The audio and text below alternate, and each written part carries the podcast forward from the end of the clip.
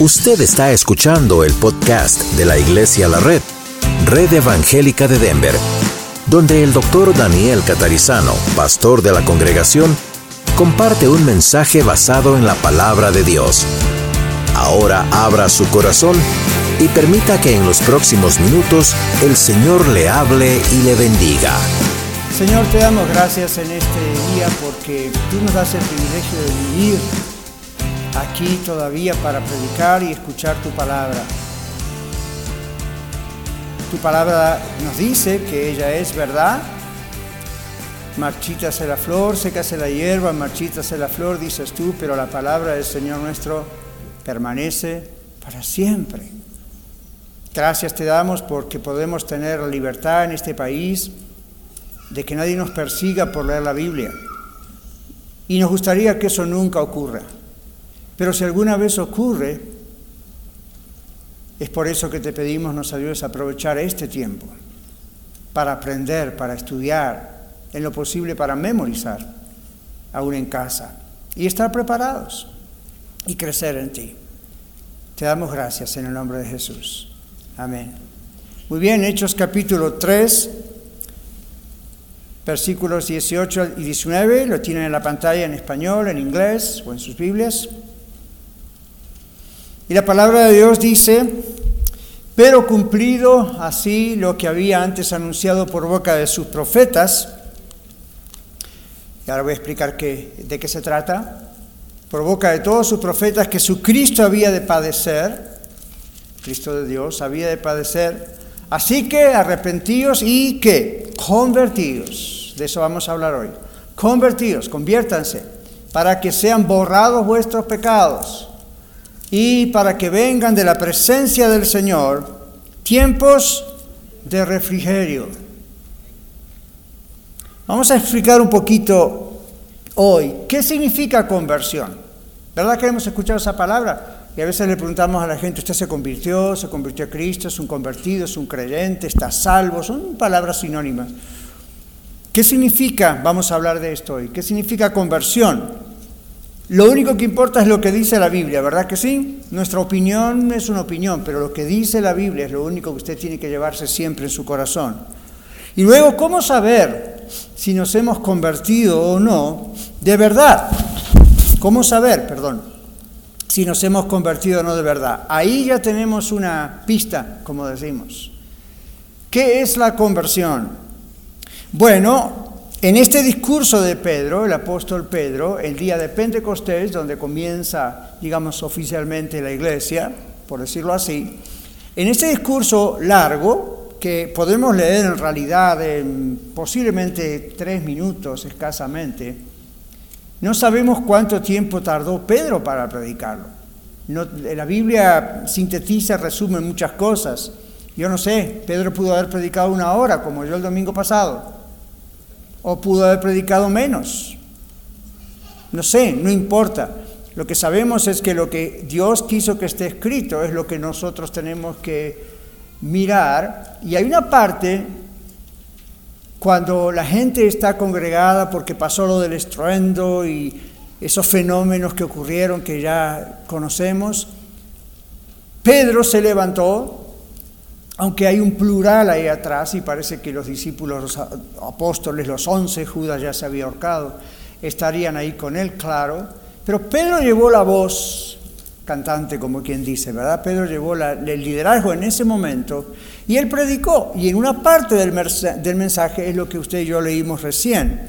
En este discurso que luego en realidad va siguiendo, porque esto no pasó exactamente en Pentecostés, esto que Pedro está diciendo pasó un poquito después, cuando está la sanidad del cojo. Pero esto que él dijo, lo dijo también cuando vemos el texto de Pentecostés. Lo dijo de otra manera. Si ustedes recuerdan, la gente dijo cuando, cuando Pedro se levantó y dijo, a este varón al que ustedes crucificaron, Jesucristo, Dios le levantó a los muertos, y, y la gente se desesperó al escuchar y dijo, varones hermanos, ¿qué haremos? Y Pedro ahí también dijo lo mismo que leímos recién. Hay que convertirse, arrepentirse del pecado, convertirse, pero nosotros queremos mirar en la Biblia qué significa bien eso. Y en este caso específico, también Pedro y Juan están sanando a un cojo. No es Pedro y Juan. ¿Quién lo hizo? Dios, a través de Pedro y Juan. Y hubo un revuelto ahí, un revuelo de cosas que pasaron y entonces él predica. Y cuando predica aquí en esta curación, igual que en Pentecostés cuando comenzaba la iglesia, y estamos hablando tal vez de días antes, Pedro vuelve a insistir, inspirado por Dios, en la palabra conversión. Entonces, en este discurso en particular, Pedro denuncia el pecado. Arrepiéntanse, denuncia el pecado de haber matado a Jesús, lo cual lo tenían muy fresco ellos en el pueblo, en su mente, porque había pasado hacía pocos días, y luego denuncia el hecho de que somos pecadores, en general. Y luego hay una apelación a que la gente se arrepienta y que haya un arrepentimiento genuino. Y vamos a ver qué es eso. Y luego hay una apelación a la conversión. Y vamos a ver qué es eso. Y en la conversión hay un resultado. Paz con Dios. Reconciliación con Dios. En otro texto, eh, Pablo habla en una de las cartas en Corintios, a la iglesia en Corinto, y dice, en el nombre de Jesús, como si Dios mismo rogase por medio de nosotros, que es lo que Dios estaba haciendo, les rogamos que se reconcilien con Dios, reconciliados con Dios. Y uno dice, ¿por qué hay que reconciliarse? ¿Estoy peleado con Dios? Sí, todo ser humano está peleado con Dios. Ya vamos a ver qué significa que está peleado, o sea, está lejos de Dios. Y hay un ruego, reconcíliese con Dios, Dios le ama y Dios no quiere que se pierda y por eso envió a Jesús al mundo. Vamos a hablar de todas estas cositas en los minutos que tenemos. El propósito de la primera venida de Jesús fue para morir en la cruz, para pagar en nuestro lugar lo que nosotros tendríamos que haber pagado y nunca hubiésemos podido pagar. Jesús se puso en nuestro lugar, en su lugar, en mi lugar. No en el de él, por supuesto, pero en su lugar los que estamos aquí, los que están escuchando en radio. Entonces el propósito de la primera venida fue venir, morir para reconciliarnos con Él y para que toda persona tuviese la posibilidad de arrepentirse y venir a Cristo y aceptar la salvación. El propósito de la segunda venida de Cristo, que es lo que todavía estamos esperando, es para llevarnos a la presencia de Dios definitivamente y para juicio a todo aquel que rechaza ser salvo por Cristo Jesús, que rechaza a Jesús y se transforma en un enemigo de Jesús. Ahora, vamos a hablar de qué es la conversión. Ustedes van a ver varios textos en la pantalla, en español y en inglés, y otros textos no van a estar en la pantalla, yo se los menciono. Muchos de ustedes acostumbran a apuntar, apunten ese texto yo se los puedo leer aquí, pero apúntenlo, porque es muy, muy bueno. A veces me han preguntado, ¿cómo podemos recordar un mensaje? Repáselo, vuélvalo a leer, vuélvalo a escuchar, vuélvalo a mirar sus apuntes. Y su cerebro tiene esa capacidad de recordar. Pero si lo escucha una vez y piensa que se va a acordar, ah, probablemente no. Entonces, si queremos ser bien edificados por el Señor a través de su palabra, vamos a tener que repasar lo que entendemos que el Señor nos está diciendo. ¿Qué es la conversión? Bueno, tal vez les interese o no mucho la palabra griega, pero a mí me interesa porque me interesa lo que la Biblia dice, no opiniones. Entonces, esta palabra es la palabra epistrofé y esta palabra significa volverse a, como dar la vuelta. La conversión es producida por el nuevo nacimiento. La semana pasada hablamos de la regeneración o nuevo nacimiento. Si usted lo perdió, no pudo venir, recuerde que está en el podcast sale por la radio, está en YouTube. Y esas no son excusas para no venir, ¿verdad? Pero eh, lo hacemos para otros que no pueden venir. Pero si usted desea repasarlo, eso es una buena cosa, repáselo. Pero hablamos de la, ah, del nuevo nacimiento. Dijimos, nadie puede hacer eso. Hay que hacer una diferencia entre lo que es la regeneración o el nacer de nuevo y la conversión. Claro, es una diferencia que no es tan exacta y tan lejana, porque muchas veces ocurre ahí al mismo tiempo, pero no es necesariamente es una regla matemática, una fórmula.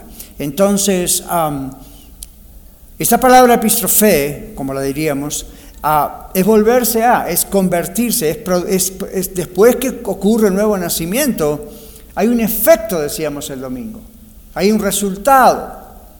Entonces la conversión es el efecto del nuevo nacimiento. Dios toca a la persona de una manera misteriosa, especial, no siempre hay una manifestación que la persona se da cuenta, pero dijimos lo que sí se da cuenta es su corazón.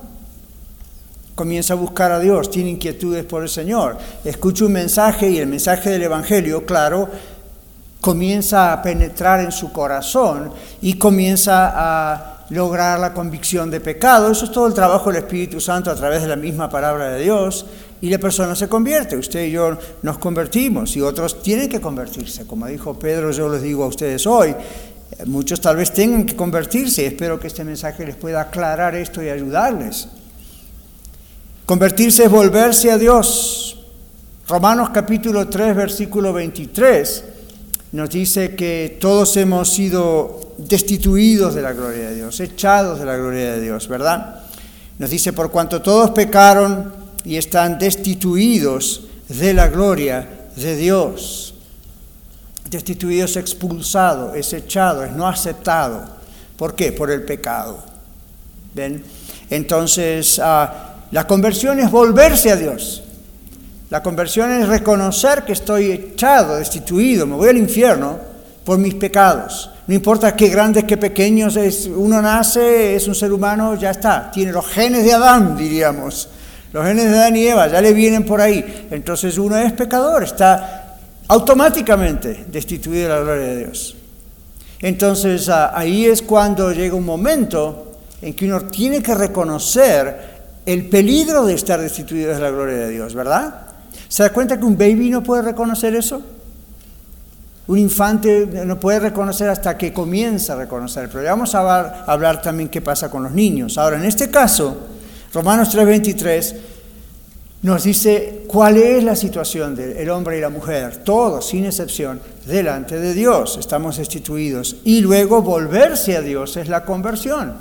Cuando Dios comienza a trabajar en nuestra vida, nos toca, como decimos usualmente, y reaccionamos y estamos como aquella gente frente a aquel discurso en Pentecostés de Pedro. ¿Qué haremos?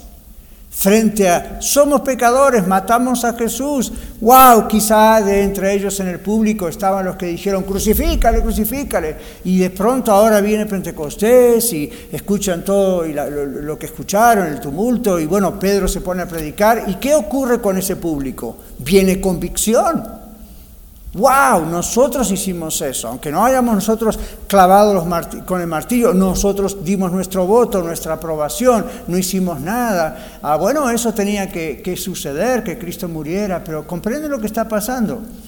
Esto ocurrió lo del cojo días después de Pentecostés, por eso lo estoy juntando, porque, wow, esta gente es la misma que presenció lo otro y así están. Entonces, llega el arrepentimiento, ¿Y qué dice Pedro? ¿Cuál es la solución cuando el corazón está siendo tocado por el Espíritu de Dios y, uno dice, qué, puedo hacer? ¿Qué puedo hacer para ser salvo?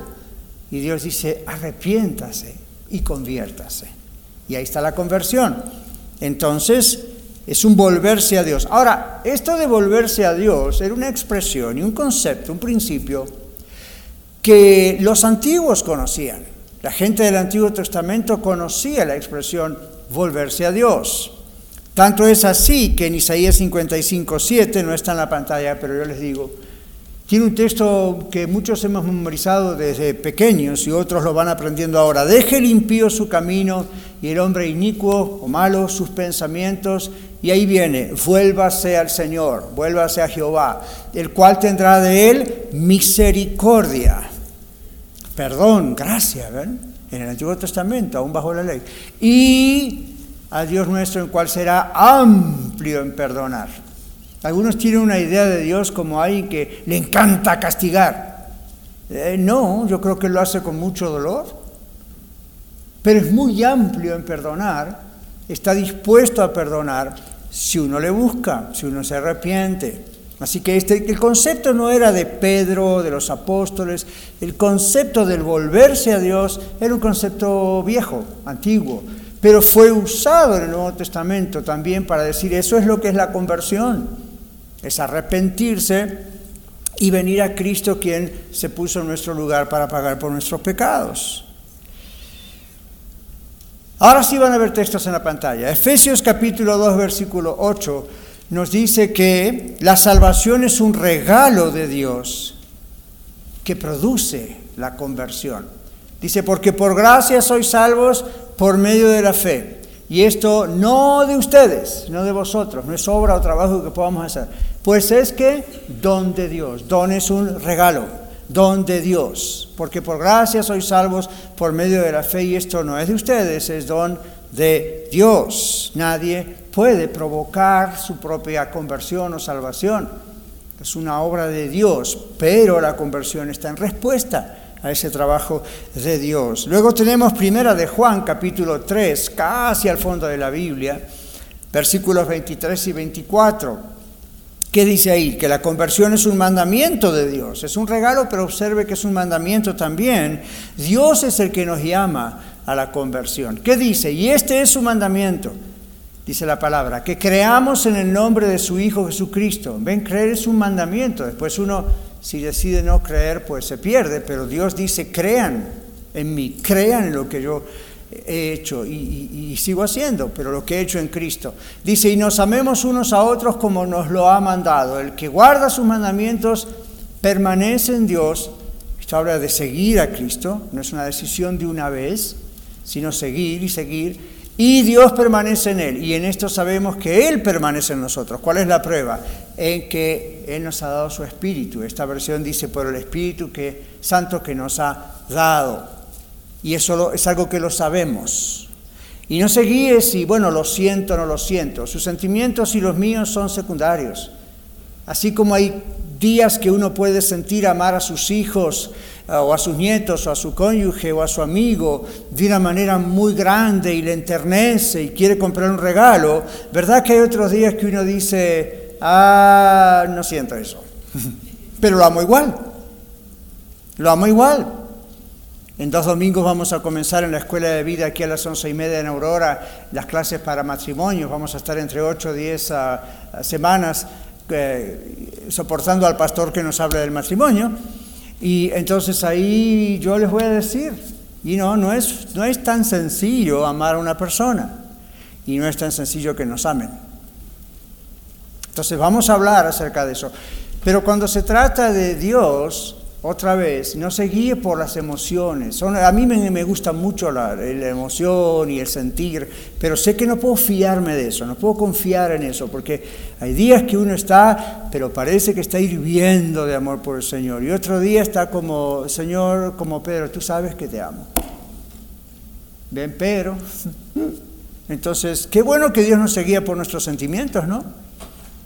Qué bueno que nos seguían por nuestras emociones, ¿verdad? ¿Qué les pareció? Hoy cantamos dos cantos nuevos y estábamos todos balbuceando a ver cómo iba la, tonada, pero lo importante es lo que estamos cantando hasta que lo aprendamos bien. Entonces quizá usted no sintió demasiada emoción al cantar eso y uno dice, que no lo conozco ese canto, pastor. No puede prestar atención a lo que usted está sintiendo. Es lindo sentir, pero si fuera por eso, entonces hoy no le dijo nada al Señor al cantar y sin embargo le dijo. Entonces, ah, aquí, este texto no, no, aquí este texto nos está diciendo, el Espíritu Santo está en nosotros cuando hubo ese nacimiento de nuevo, esa conversión, conversión y, y, vamos a verlo, pero la conversión es un mandamiento. En Romanos capítulo 10, versículo 13, la Biblia nos sigue explicando qué es la conversión. La conversión ocurre cuando invocamos el nombre de Jesús la primera vez de verdad. Luego seguimos invocándolo, anunciando, pero es la primera vez. Observa esto porque le quiero explicar qué significa invocar. Porque todo aquel que invocare el nombre del Señor será salvo. Romanos 10, 13. Porque todo aquel que invocar el nombre del Señor será salvo. Entonces, otra vez, no significa cada vez que usted ora dice en el nombre de Jesús o invoca a Jesús, oh, fui salvo otra vez. Si usted es salvo, es salvo una vez para siempre. Hay que trabajar en ese asunto, pero, pero ahí está. Entonces aquí, ¿qué significa esto de invocar? Bueno, sencillamente es confesar que Jesús es el Señor, que es el Hijo de Dios, que Dios hecho hombre, que vino... Hay otro texto que dice que si confesares con tu boca, ¿recuerdan? Que Jesucristo es el Señor y creyeres en tu corazón que Dios le levantó de los muertos, será salvo. Y luego dice, porque con el corazón, con el corazón se cree para justicia, pero con la boca se confiesa para salvación. Y no es que, pues, ¿qué hacen los mudos que no pueden hablar? ¿Ven cómo hay que interpretar la Biblia? Hay otros textos que nos muestran cómo decir públicamente que Jesús es mi Señor. El bautismo por inmersión es uno de los más elocuentes. Por eso usted dice, yo sé que soy salvo porque un día fui a la iglesia y el pastor o acá o en otra iglesia llamó, pasé al frente y me declararon que ya era salvo. No estaría muy seguro yo de eso. Muchas veces eso ocurre, otras veces no necesariamente así. Pero cuando una persona llega al bautismo, está entendiendo lo que hace. ¿Ven? Porque el bautismo no puede ser de bebés no tiene sentido. Uno, uno comprende, aunque sea un niño, un adolescente, un joven, un adulto, un anciano, uno comprende lo que está ocurriendo. El bautismo no le va a salvar, ni a usted ni a mí. Cuando, cuando Pablo mismo dijo que se, eh, Pedro, perdón, dice que el que creyera y fuere bautizado será salvo, no lo deje en esa página. Dos páginas después, un capítulo algo después, Pedro ya no menciona el bautismo. No significa que se retractó, dijo, ahora es diferente. No, no, no. Simplemente es para que no hagamos una fórmula, como muchos todavía los hacen, y confíen en un acto, como el bautismo, o como hicimos antes hoy, minutos atrás, la cena del Señor, la Santa Cena. Eso no salva a nadie.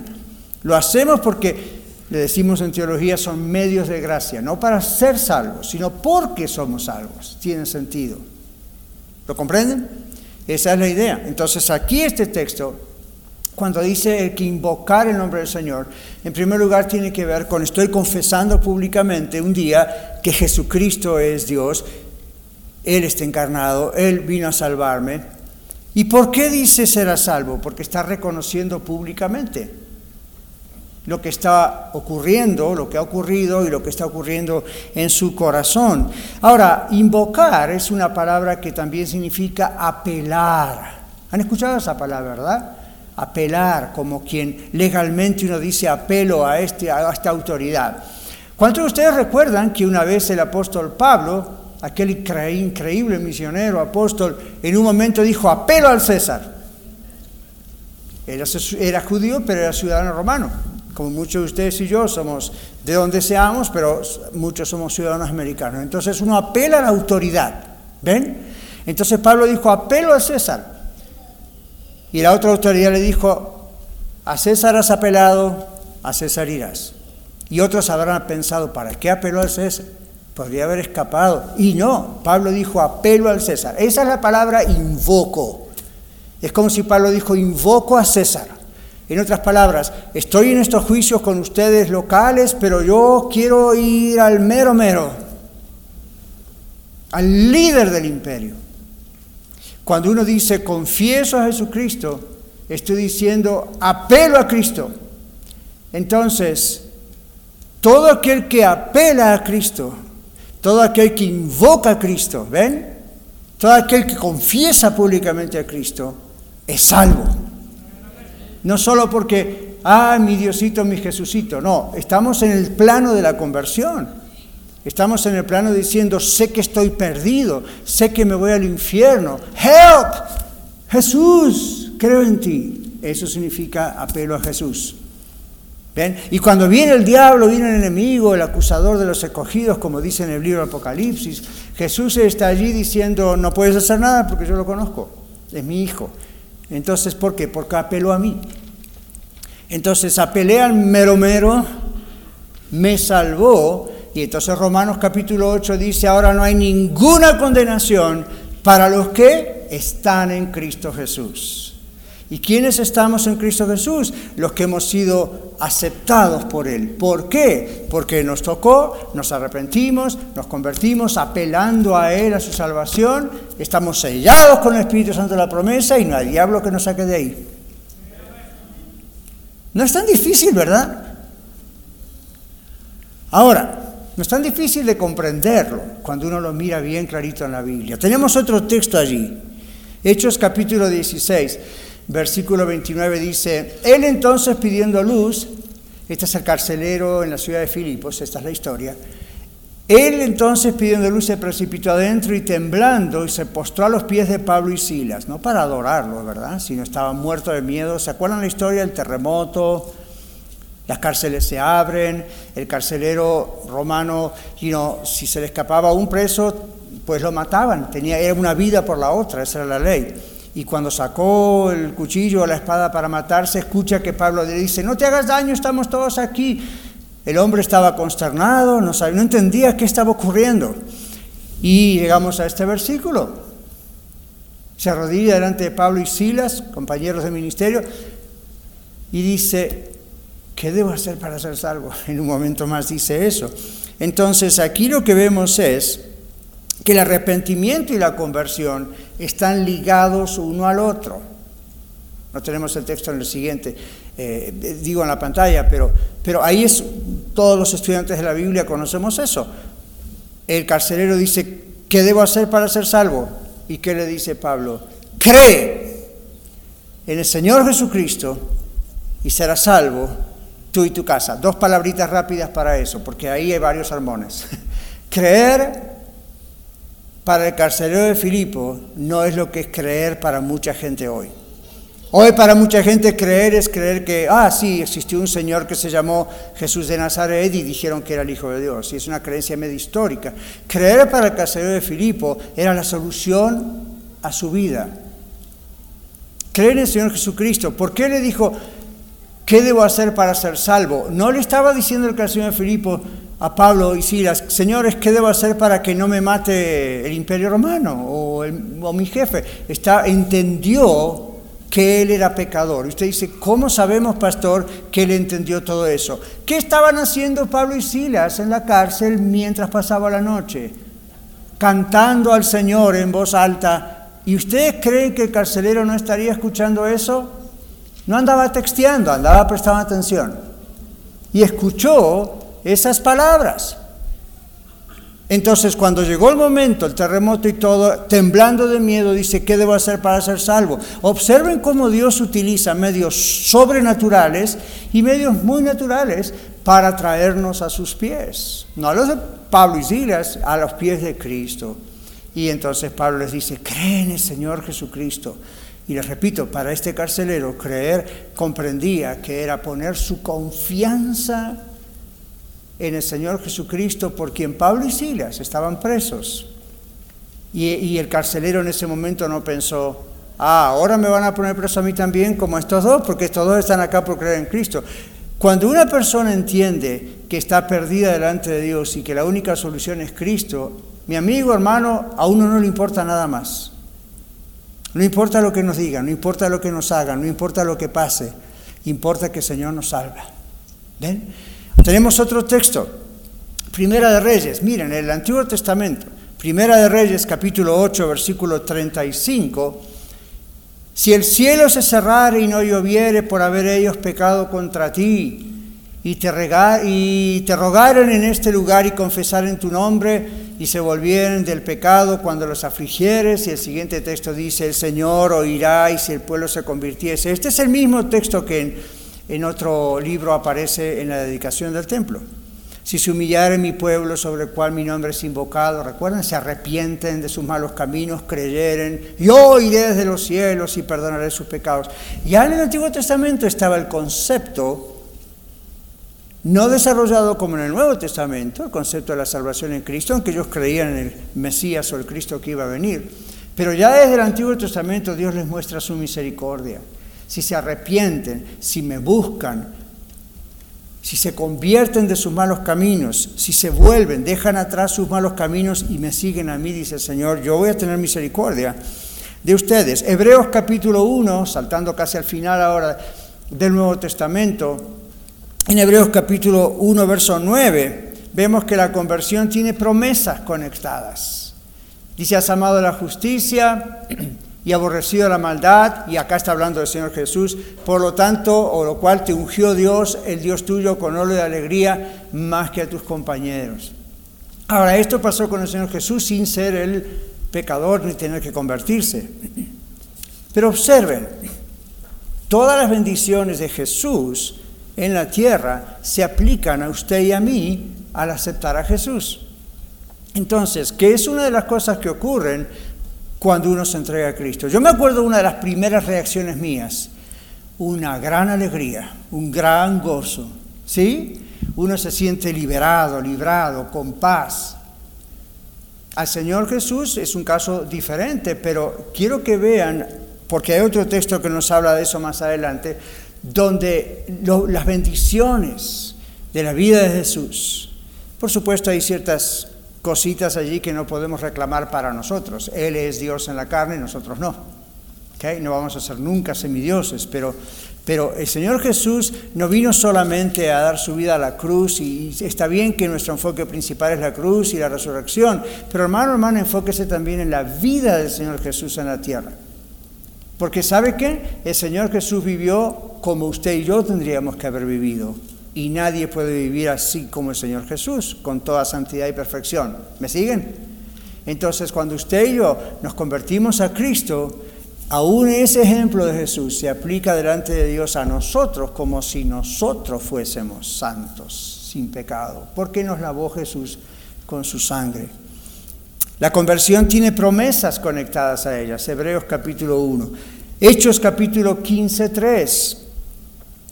La conversión siempre es un motivo de alegría para los familiares, amigos ya cristianos, pero también para la iglesia. Aquí está otra vez Pablo y sus compañeros de misión. Dice ellos, pues, habiendo sido encaminados por la iglesia, ven, la iglesia es la que encamina a los siervos, no van solitos por su propia cuenta. Pasaron por Fenicia y Samaria, contando la conversión de los gentiles ¿A quién se los contaban? A esas iglesias locales, contando la conversión de los gentiles, los que no eran judíos. Esto para los judíos era muy sorpresivo, más que para usted y para mí. Los gentiles eran odiados por los judíos y ya saben cómo estaban las cosas.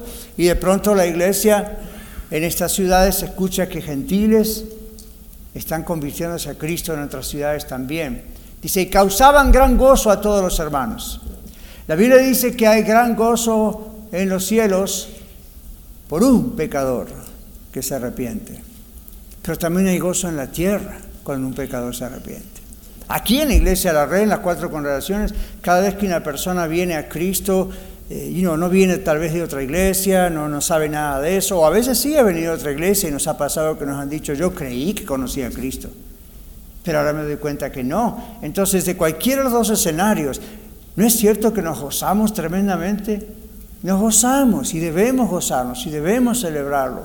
Hay gozo en los ángeles del cielo, hay gozo aquí, ¿verdad? Cuando un corazón se arrepiente y se convierte. Ahora, la conversión es nuestra respuesta voluntaria al llamado del Evangelio, a la palabra de Dios, a las buenas nuevas. Es cuando nos arrepentimos sinceramente de nuestros pecados que ocurre la conversión. Es cuando, como dije antes, reconocemos que estamos perdidos y sin esperanza y entonces ponemos toda nuestra confianza en Cristo Jesús para salvación. La regeneración es un evento que ocurre una sola vez. No le preste atención al título en la pantalla porque no es lo que estoy diciendo todavía. La regeneración ocurre una sola vez. Y la conversión también, excepto que al mismo tiempo sigue siendo un proceso. Es decir, comenzamos en un punto donde ahora somos salvos y seguimos en adelante con la conversión. Y alguno de ustedes, estudiantes de la Biblia, está diciendo, pastor, no se confunde, no es eso la santificación. Espéreme, hay otro domingo que voy a hablar acerca de qué es la santificación. Y están juntitos, pero ven, en la conversión, yo recuerdo cuando yo entregué mi vida a Cristo, ocurrió ese nuevo nacimiento, ocurrió mi conversión y todavía, tantas décadas ya después, Dios sigue convirtiendo otras cosas, por decirlo así. Ya, ya estoy convertido, ya estoy salvo, pero hay una transformación que continúa. ¿Lo notó en su vida? Uno no queda estancado en aquella experiencia. Uno tiene que, ok, hay ciertas cosas que siguen y siguen y siguen.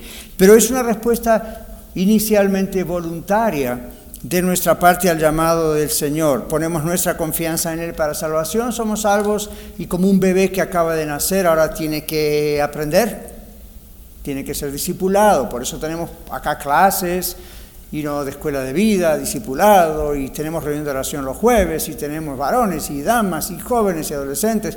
Y no son clases nada más para llenar la cabeza y el intelecto, son para ayudarnos a crecer juntos. Una persona que no asiste a una iglesia no puede crecer, aunque asista el domingo a la mañana solamente, no alcanza. Uno tiene que seguir creciendo, creciendo, ¿verdad? Eso es, eso es lo mejor. La regeneración es un evento, como dijimos, eso ocurre una vez, como nuestro nacimiento biológico ocurrió una sola vez, y luego la conversión es un cambio de corazón que comienza en el momento de nuestra salvación y que vamos comprendiendo. Yo comprendo mi conversión hoy mucho más de lo que lo comprendí cuando recién me convertí o hace dos, tres años atrás. Uno va creciendo en el Señor. El arrepentimiento y la fe no producen el nuevo nacimiento, como dijimos en el mensaje pasado, sino que son frutos del nuevo nacimiento. Hay un solo momento que uno nace, eso nos asegura la salvación, la vida eterna, es el momento que respondemos a eso y es la conversión. No hay dos conversiones idénticas, ¿sabían eso?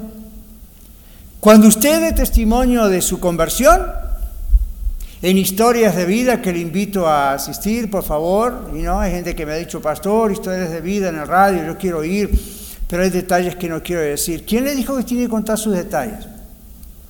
Tiene que hablar de lo que Cristo hizo en su vida. Si usted quiere contar todos sus detalles, le invito a escribir un libro. Biografía de fulano de tal. Entonces ahí usted cuente todos sus detalles. Pero el programa no es para contar todos sus detalles.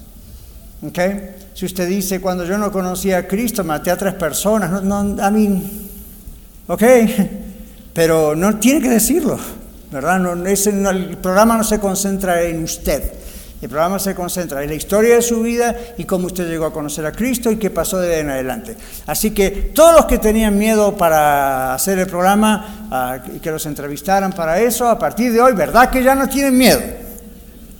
Así que ahí va una lista de personas, de miembros de la iglesia que van a tener para los próximos programas. Esto es igual que los matrimonios de la red.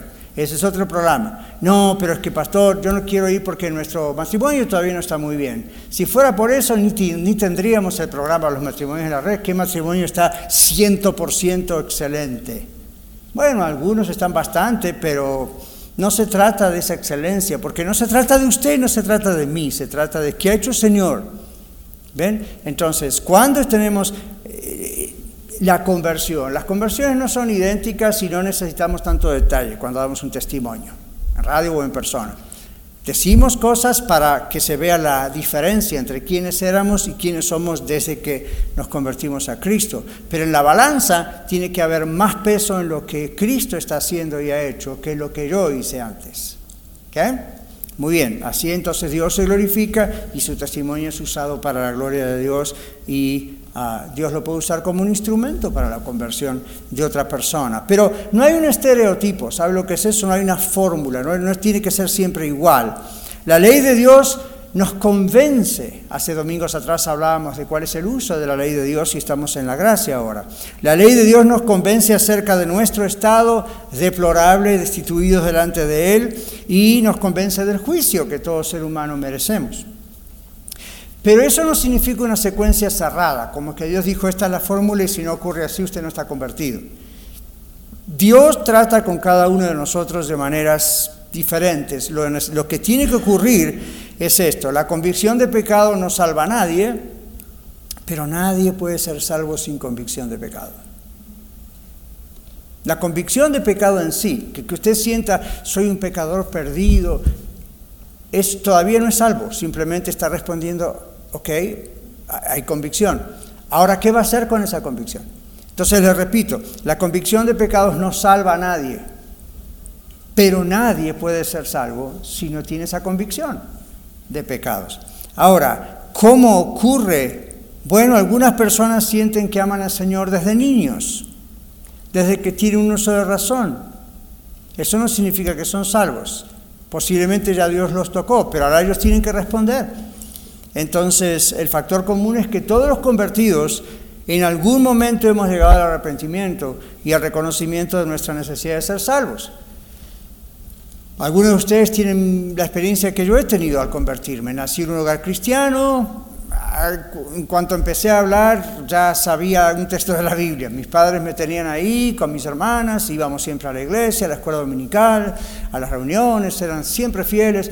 Entonces, antes de comenzar la escuela, a los 5 o 6 años, yo sabía algunos pequeños textos de memoria, mis hermanas también. Amábamos al Señor, me encantaba ir a la iglesia. No por las razones que me gustan hoy, era para jugar con mis amiguitos, pero me gustaba me atraía más que la escuela, más que el barrio. Había algo allí, era la presencia del Señor. Entonces yo puedo decir, desde que tengo uso de razón, siempre amé de alguna manera al Señor, aún como un pequeño niño. Eso no me hacía salvo. ¿Se dan cuenta de lo que les digo? Y los que están escuchando en radio también, eso no le hace salvo. Así que don't push, no, no empuje a sus hijos a que se bauticen. Ellos tienen que tener la convicción de pecado y el arrepentimiento y el recibir a Cristo como su único y suficiente Salvador, y entonces el bautismo tiene sentido. Y luego encima entran a la comunidad de una iglesia y hay responsabilidades. Entonces la Biblia dice, uno tiene que creer para ser bautizado. Ven, ahora, yo tenía ese caso, de muy pequeñito, yo nací ahí, mis hermanas también, entonces uno no, no, no era todavía no era convertido, a pesar de que llamaba al Señor. Hasta que llegó un momento en que se produjo esa conversión. Ahora, usted dice, tiene que saber día, fecha, hora, lugar. No necesariamente. Yo no me acuerdo exactamente qué día fue. Me acuerdo cuál fue la ocasión. Recuerdo que fue una reunión especial y se predicó el mismo mensaje que siempre se predicaba, pero ese día para mí fue la clave. A pesar de que ya podía decirle a mis amigos en la escuela si yo quería de qué se trata el Evangelio, la Biblia, pero ah, no, no había pasado nada. Sin embargo, de pronto hizo el clic, como decimos. Y no fue mi cerebro, mi inteligencia, era el día que Dios tenía determinado. Ahora, su conversión, por supuesto, puede haber sido muy diferente. Entonces, seguro que sí, si aquí yo conozco la conversión de la mayoría y sé que la manera en que llegamos a Cristo, cuando nos convertimos, cómo nos convertimos, es diferente. Cuando tenemos esta orientación para nuevos miembros, a través de estos pocos años que existimos como iglesia en Denver, tenemos como un formulario, una pequeña forma sencilla, y, y hay un espacio para que dice, relate brevemente su conversión. Y muchas veces cuando yo lo he visto, lo que veo es en tal año comencé a, ir a tal iglesia. Después me fui a otra iglesia. Después cuando vine a Denver, ahora estoy viniendo a esta iglesia. Mi querido hermano, eso no es un testimonio de conversión. Lo único que está diciendo es, un día comencé a ir a la iglesia. Es como diciendo, un día comencé a ir a, la zapatería. Me dice, pastor, hay mucha diferencia. Sí, pero ve, no, ninguna de las dos cosas dice nada. Entonces, ¿tu testimonio de conversión cuál es? Será el suyo, como sabe que es, pero la idea es, yo vivía esta vida o era así, era así, sea niño, joven o adulto, y un día reconocí que era pecador y me iba al infierno. Díganlo en sus palabras, pero esa es la idea. Y entonces se abrió mi mente, Dios abrió mi mente para ver quién es Jesús y lo que Él hizo por mí en la cruz y en la resurrección. Y yo, yo me di cuenta que le necesitaba, entonces le acepté. Ahora estamos hablando de un testimonio de conversión, ¿verdad que sí? ¿Se da cuenta que no importa qué ropa llevaba usted ese día? ¿O quién predicó? ¿O dónde estaba el templo? ¿O si pasó al frente o se lo dijo un ujier a la salida? No, no, no. Concéntrese en lo que importa. ¿Ocurrió ese cambio en su vida de verdad? Entonces hubo una verdadera conversión. Así que no, no dos historias de conversión son idénticas.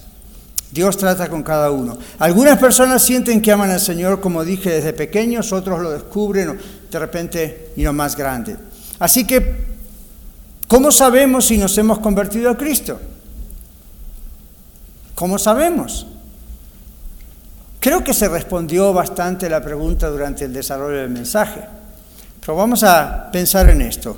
¿Nos hemos vuelto como niños en la presencia de Dios? ¿Qué dice Mateo 18, 3? Nos hemos vuelto como niños, dice, de cierto, de cierto os digo, dijo Jesús, que si no os volvéis y os hacéis como niños, no entraréis en el reino de los cielos. Un niño es inocente, un niño cree todo lo que papá y mamá dicen. Aunque hoy en día en las escuelas le dicen no crean lo que tu papá y tu mamá dicen, pero los niños por naturaleza creen, son inocentes y muchas cosas más que podría predicar ahí, pero el Señor dice, tienen que hacerse como niños. ¿Ok? Nos hemos vuelto algún día así como niños con esa inocencia de darnos cuenta de nuestra necesidad. Primera de Tesalonicenses capítulo 1, versos 9 y 10 dice que hemos dejado los ídolos para venir a Dios, al único Dios verdadero, servir a Dios y prepararnos para la segunda venida de Cristo. Se los leo, dice, porque ellos mismos cuentan de nosotros la manera que nos recibisteis, este es Pablo otra vez hablando, y cómo os convertisteis de los ídolos a Dios. Los gentiles eran muy idólatras, tenían imágenes para, para todo, Dios es para todos, ficticio por supuesto. Pero ahora cuenta un testimonio de lo que pasó, como Dios los tocó dice, se convirtieron de los ídolos a Dios para servir al Dios vivo y verdadero. Ve, usted y yo no nos convertimos nomás para pasarla bien, nos convertimos para servir a Dios. Y eso no significa que tiene que ser pastor como yo, o ujier o algo. Nuestra vida tiene que servir a Dios. Y el único Dios verdadero. Dice, y luego se extiende hacia el futuro. Y esperar de los cielos a su Hijo, el que murió en la cruz, el que resucitó al, cual resucitó de los muertos, a Jesús, quien nos libra de la ira venidera. Ajá, hay un juicio final. Hay una ira venidera. ¿Cómo saber que no va usted a estar en esa condenación? Si usted es salvo, recuerden, no hay condenación para los que están en Cristo Jesús. No hay ninguna condenación. Disciplina, oh, well, ya premios que no se van a dar porque en el cielo porque no fuimos fieles, mm, ya, pero el Señor nos está diciendo que Él nos salvó de la ira venidera si vinimos realmente a Jesús. Romanos capítulo 10, versículos 8 y 10. Hemos confesado públicamente al Señor Jesucristo su sacrificio y su victoria, entonces nos hemos convertido. Mire lo que dice la palabra de Dios. ¿Más qué dice? Cerca de ti está la palabra en tu boca y en tu corazón. Esta es la palabra de fe que predicamos. Aquí está el mensaje condensado en una frase. Que si confesares con tu boca, o sea, que, que, Cristo es el Señor, Jesús es el Señor, este es el Cristo, el Jo Christos en el griego, el Jehová del Antiguo Testamento, el Salvador y creyeres en tu corazón que Dios le levantó de los muertos, que la resucitó, serás salvo. Porque con el corazón se cree para justicia, Dios justifica nuestra vida, nos salva, pero con la boca se concreta esto, se confiesa para salvación. En otras palabras, si usted dice yo creo en Jesús, pero en secreto, no le voy a decir a nadie, entonces la Biblia dice que Dios le va a decir, yo no te conozco, nunca te conocí, te he creado, sé quién eres, pero no eres mío. Porque dice la Biblia, si nos avergonzamos delante de otros del Señor, Él se va a avergonzar de nosotros.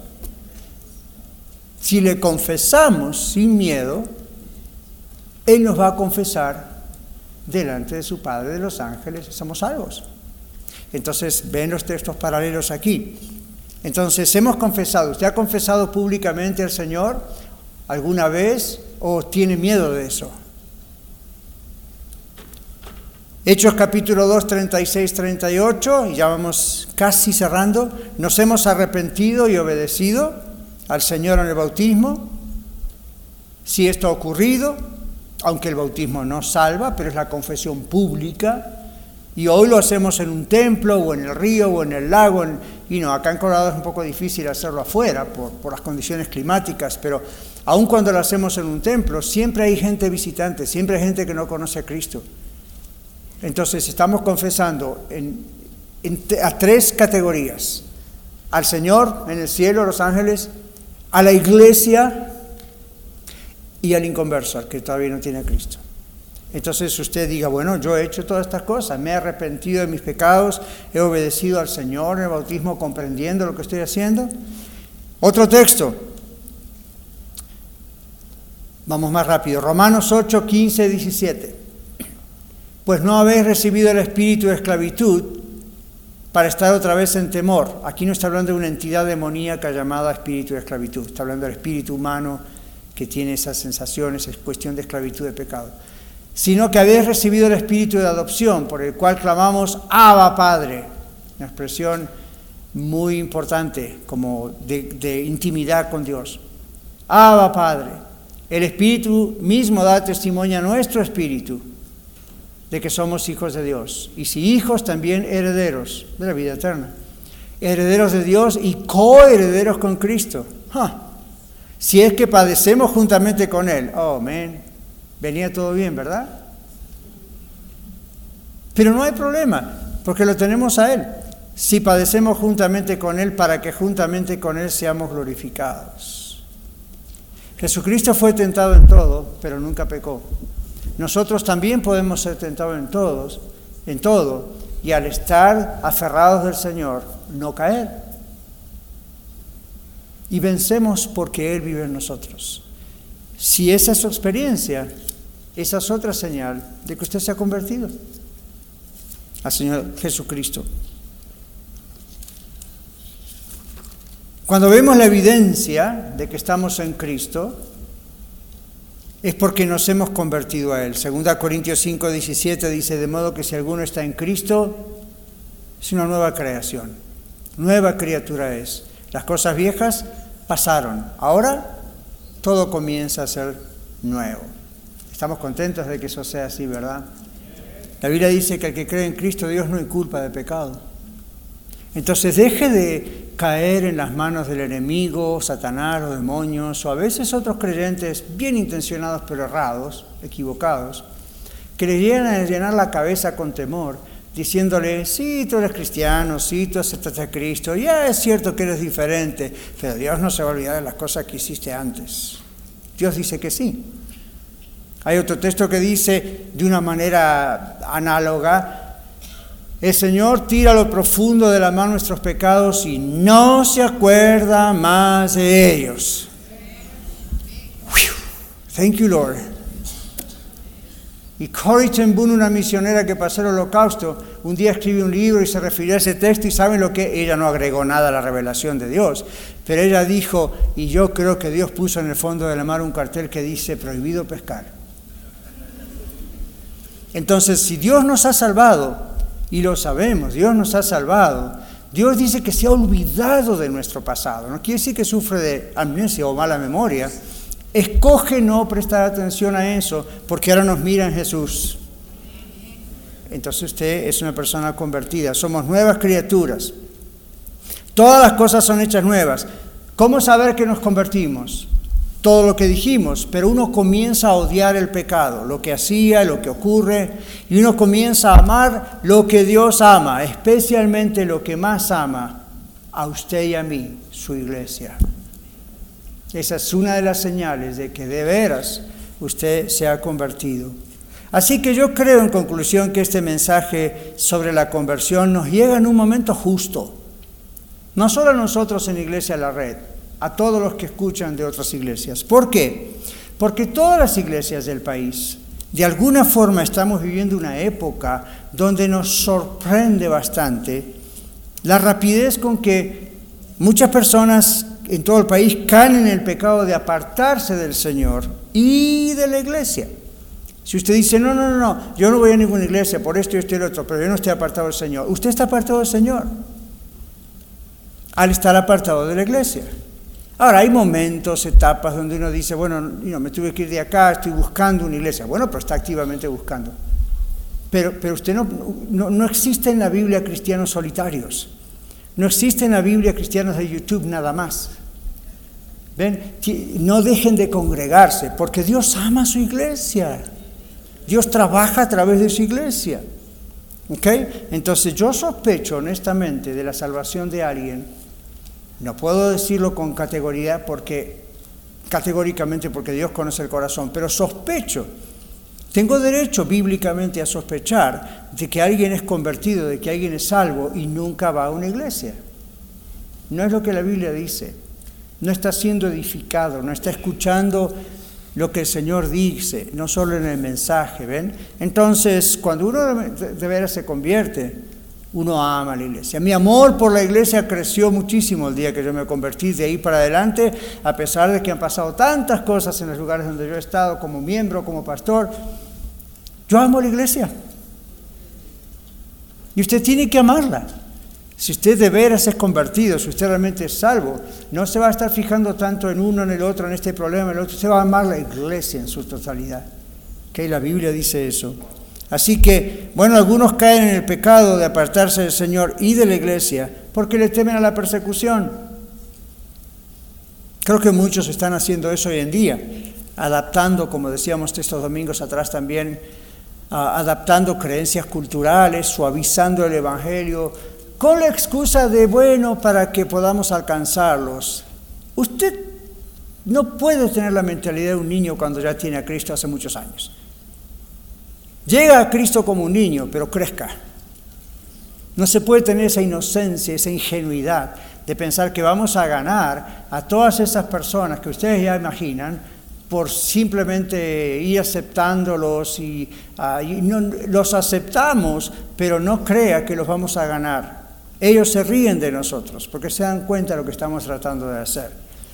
La verdad de Cristo los va a alcanzar si vivimos genuinamente. ¿Ven? Entonces, pero algunos se apartan porque tienen miedo a la persecución. Escuchan cosas como las que pasaron en Canadá hace dos semanas atrás, donde un pastor puede ir cinco años a la cárcel si predica en contra de la homosexualidad o que hay salvación y conversión para una persona que estando en esa vida quiere cambiar. O sea que ah, le están haciendo un daño no solo a los pastores de la iglesia, sino a esas personas que quieren cambiar, que están buscando ayuda. No, Aquí los que somos consejeros profesionales, tenemos una lucha a veces con este tema, porque que en las escuelas no se le puede decir esto, que en la consejería no se les puede decir lo otro. Para mí es como decirles, no le diga que ahí hay un ladrón esperándolo para asesinarlo, matarlo. No le diga. ¿Cómo no le voy a decir qué clase de amor estamos hablando? Entonces seamos honestos y pensemos, ¿por qué tal vez dejamos de ir a una iglesia. ¿Será porque le tenemos temor a la persecución? Algunos sí. Otros porque, como lo anuncia en la Escritura, no pueden sufrir la sana doctrina. Lo leímos el otro día, 2 Timoteo 4:34. Y otros caen en el pecado de apartarse porque no pueden soportar la disciplina del Señor. La disciplina en una iglesia, y vamos en una de las series al final, creo que es el último mensaje, vamos a hablar de qué es realmente la iglesia, de acuerdo a la Biblia, que es una iglesia sana. Y hoy en día en las iglesias no se habla de disciplina. Porque uno dice, espantamos clientes. Ustedes no son clientes, yo no soy un cliente, a customer, yo soy un hijo de Dios, usted también. No necesitamos, el Señor dice entonces, ¿qué pasó? Bueno, también pasó que algunos piensan, you know, disciplina, cuando yo iba a otra iglesia, pastor, la disciplina, si yo hacía esto y lo otro, me sentaba en la última banca o no me dejaban ir a servicio, no me dejaban ir a hacer esto, lo otro. Eh, bueno, eso no es lo que la Biblia habla, eso no es lo que la Biblia describe como disciplina. La disciplina en la Biblia es muy clara. Si usted cae en pecado, Estamos para sobrellevar su carga, ayudarle, usted a mí, yo a usted, y levantarle y salir de ahí. Pero si usted dice yo quiero vivir un estilo de vida de pecado, no me digan nada, no se metan conmigo, esto es lo que yo quiero, ahí la iglesia tiene que ejercer disciplina. ¿Y cuál es la disciplina? Vamos a hablarle, vamos a ayudarle, vamos a guiarle, vamos a decir, hermano, mire lo que la palabra dice. Si la persona insiste, insiste, insiste, de acuerdo a la Biblia no conoce a Cristo. O puede ser una persona que es un hijo pródigo, como dice la Biblia, aunque sea muy fiel a la asistencia de, en la iglesia. Entonces uno, como, por amor, dice la Biblia que tiene que ir y decirle, esto está mal y tiene que cambiar. Y si la persona insiste y no quiere cambiar, hermanos, esa no es una persona que puede estar en el liderazgo de nada. Eso no es una persona que puede decir, oh, tomo la cena del Señor, no pasa nada, porque la cena indica que amo el cuerpo de Cristo, que es la iglesia, y en realidad no. Entonces ahí es cuando uno dice, wait, wait a minute. No le estamos haciendo un bien si hacemos de cuenta que no pasa nada. Pero, por eso algunos dicen, yo no quiero esto y see you later. Nos vemos. ¿Ok? Pero si realmente nos hemos convertido, somos salvos y vamos a ver diferente aún la iglesia. Entonces es porque nos hemos convertido a Cristo, somos salvos de la condenación eterna, somos nuevas criaturas, somos fieles al Señor, somos fieles en la iglesia, buscamos la presencia, la compañía del Señor diariamente, su guía y su dirección. Amén. Así que concluyo este mensaje preguntándole, ¿es usted salvo? ¿Puede testificar que de veras se ha convertido al Señor Jesucristo? Cierra sus ojos por un momento, eso es nomás para que no se distraiga. Y ore al Señor, pregúntele, ¿de veras Señor qué pasa? ¿Qué me estás enseñando hoy? ¿Qué me estás diciendo? Y el Señor le va a decir porque le ama.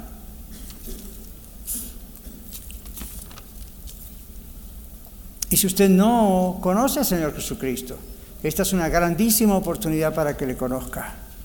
Él está tocando la puerta de su corazón y está preguntando si usted le va a dejar entrar. Yo sé que eso se lo dice una iglesia en Apocalipsis, pero podríamos aplicarlo, ¿verdad? A la persona. El Señor está llamando a la puerta de nuestro corazón si no le hemos conocido aún, porque ya nos viene tocando y Él quiere que le respondamos. Y si usted dice, bueno, yo le he respondido, pero, respondido, pero ando un poco flojo y bueno, afírmese en el Señor. Eres misericordioso y clemente, lento para la ira y grande misericordia. Si usted de verdad se arrepiente, deja esa situación y viene a Él, Dios le va a aceptar, Dios le va a sanar, Dios va a trabajar con usted, si usted ya le conoce. Padre, gracias por este tiempo de tu palabra y pedimos que continúes, porque esto es una semilla que sigue y tiene que seguir creciendo en nuestro espíritu. Toca, Señor, a aquellos que aún no te conocen como me has tocado a mí y a tantos otros. Y aquellos que ya te conocemos, Señor, eh, ayúdanos a ver con más claridad la conversión, de acuerdo a lo que hemos escuchado hoy de tu palabra, y a crecer. Rogamos esto en el nombre de Jesús. Amén. Muchas gracias por escuchar el mensaje de hoy. Si tiene alguna pregunta en cuanto a su relación personal con el Señor Jesucristo, o está buscando unirse a la familia de la Iglesia La Red, por favor no duden en contactarse con nosotros.